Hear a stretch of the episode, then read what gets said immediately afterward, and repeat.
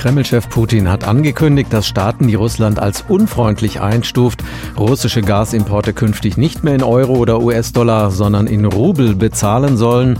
Zu diesen unfreundlichen Staaten rechnet der Kreml alle Länder, die sich wegen des Ukraine-Kriegs an den Sanktionen gegen Russland beteiligen, also auch Deutschland.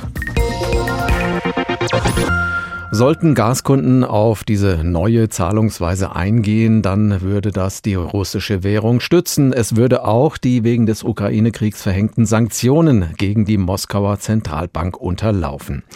Gegen das Verlangen formiert sich Protest. So hat die Union im Bundestag zum Beispiel abgelehnt, dass Deutschland Öl und Gas aus Russland in Rubel bezahlt. Professor Marcel Fratscher ist Präsident des Deutschen Instituts für Wirtschaftsforschung DIW in Berlin. Ich habe ihn vor der Sendung gefragt, der russische Vorstoß kam offenbar für viele überraschend. Haben Sie so etwas erwartet?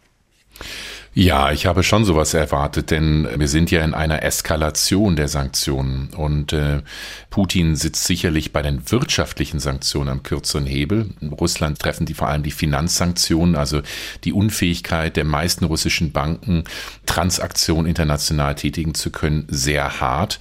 Und das ist letztlich eine Stufe der Eskalation, äh, wo er uns, die Pistole im wahrsten Sinne des Wortes auf die Brust setzt und sagt, wollt ihr denn noch weiter Öl und Gas aus Russland beziehen? Wenn ja, dann zahlt mal bitte in Rubel, also bitte schwächt eure Sanktionen ab. Und ähm, jetzt müssen wir entscheiden, was wir wollen. Was würden Sie tun? Sollten wir auf die Forderung von Putin eingehen in Deutschland? Ich denke nicht, dass wir darauf eingehen sollten, denn es gibt ähm, auch klare Verträge. Ja, natürlich in so einem Krieg zählen Verträge nicht mehr.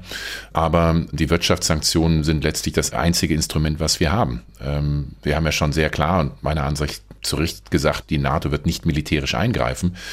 Dann bleiben uns Wirtschaftssanktionen als einziges Mittel. Und äh, da wären wir, glaube ich, äh, nicht klug beraten, wenn wir jetzt sagen würden, ähm, ja, dann lass uns doch mal die Wirtschaftssanktionen abschwächen, sodass wir lange äh, weiter Gas und Öl beziehen können. Ich denke, wir müssen dort schon hart bleiben. Ich glaube, wir sollten nicht sofort ein Embargo, also auf komplett auf russisches Gas und Öl verzichten, aber wir sollten es massiv zurückfahren und ähm, wir sollten auch bei den Sanktionen selber weiter eskalieren, also dagegenhalten. Das ist der richtige Weg. Wie hätte man sich das denn ganz praktisch vorzustellen? Eine Änderung der Zahlungsweise der Westen müsste sich die Rubel dann ja erst besorgen, oder? Ja, und von wem besorgt sie sich? Ähm, Rubel wird ja nicht gehandelt. Sie können ja hier nicht zur Bank gehen und sagen, ich hätte gern mal äh, Rubel für ein paar Millionen Euro oder noch mehr, sondern letztlich wäre das ja dann auch wieder die russische Zentralbank. Und dann würde man sagen, ja, ähm, wir geben euch hier noch mal mehr Euros und äh, Dollar. Bitte, dann gebt uns im Gegenzug Rubel dafür. Äh, wie Sie sagen, das würde die einheimische Währung stützen. Es würde äh, die Sanktionen noch mal stärker unterminieren, denn die Sorge ist, dass die russische Zentralbank dann diese Auslandsreserven für andere Dinge verwendet, also praktisch die Sanktionen zu umgehen. So muss man sich vorstellen. Also eigentlich ist es nur die Zentralbank dort, die diese Nachfrage nach Rubel bedienen kann. Wie war das denn bisher, wenn Öl und Gas an Russland in Dollar oder Euro bezahlt wurde? Konnte Russland dann wegen der Sanktionen über diese Devisen gar nicht verfügen? Ja, wir sehen, dass die Sanktionen schon einige ja, Lücken bekommen haben, so ein bisschen wie ein Schweizer Käse, vor allem über China. Was wir in den letzten Wochen sehen, ist, dass es sehr viel mehr Transaktionen zwischen privaten russischen Banken, also Privatbanken und chinesischen Banken gibt. Und die chinesischen Banken machen dann wieder Transaktionen mit europäischen oder amerikanischen Banken. Und ähm, wir können dann nicht sehen, ähm, also von unserer Seite, von der westlichen Seite, äh, woher kommt denn das Geld der chinesischen Bank? Kommt das aus Russland oder ist es legitim? Kommt es von anderen chinesischen Unternehmen oder, oder Banken, dass da eine Nachfrage entsteht? Und da besteht eine Umgehung. Äh, deshalb ähm, befürchte ich, müssen wir auch China letztlich vor die Wahl stellen. Entweder seid ihr auf unserer Seite und ihr unterstützt uns bei den Sanktionen oder wenn ihr diese Umgehung, Russland bei der Umgehung unterstützt, äh, muss man China letztlich auch Sanktionen androhen. Das hat der amerikanische Präsident gemacht, aber die Frage ist, hat man wirklich den Mut, dann auch China die Stirn zu bieten?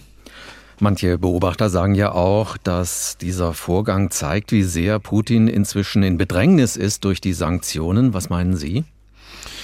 Russland wird massiven Schaden, wirtschaftlichen Schaden davontragen. Wir rechnen mit einem wirtschaftlichen Einbruch um 15, um 20 Prozent. Also das kann man sich gar nicht vorstellen, auch äh, hier hierzulande. Ähm, Sie werden Inflationsraten von über 20 Prozent sehen. Nur der Punkt ist, es ist nicht der Kreml oder die Menschen im Kreml, die darunter leiden, sondern die einfachen Menschen in Russland, die Arbeitnehmerinnen und Arbeitnehmer, deren äh, Erspartes keinen Wert mehr hat oder weniger Wert hat, die arbeitslos werden. Und ähm, so traurig es ist, so funktionieren dann doch häufig wirtschaftliche Sanktionen, dass es die Menschen, die schwächsten Menschen am Herzen trifft, in der Hoffnung, dass dann der Druck auf Putin darüber wächst. Aber Russland ist keine Demokratie. Äh, Russland ist eine Autokratie. Und ob Putin wirklich interessiert, wie es den eigenen Menschen geht, das sei dahingestellt. Kann es sein, dass Putin sich bei dieser Sache vielleicht verrechnet hat, in dem Sinne, dass der Westen jetzt doch die Energieimporte aus Russland beendet? Damit rechnet er sicherlich nicht. Ähm, ich rechne ehrlich gesagt auch nicht damit, denn wir sehen ja jetzt in der Diskussion um Tempolimit und autofreien Sonntag, dass wir, auch wir Deutschen, äh, nicht gewillt sind, auch nur einen kleinen Preis zu zahlen, um Putin zu isolieren. Und wenn wir wirklich ein Embargo durchführen würde, also wir kaufen kein Öl, kein Gas, keine Kohle mehr aus Russland, dann würde das massive Einschränkungen für uns bedeuten. Das heißt, viele müssten auf das Auto erstmal verzichten.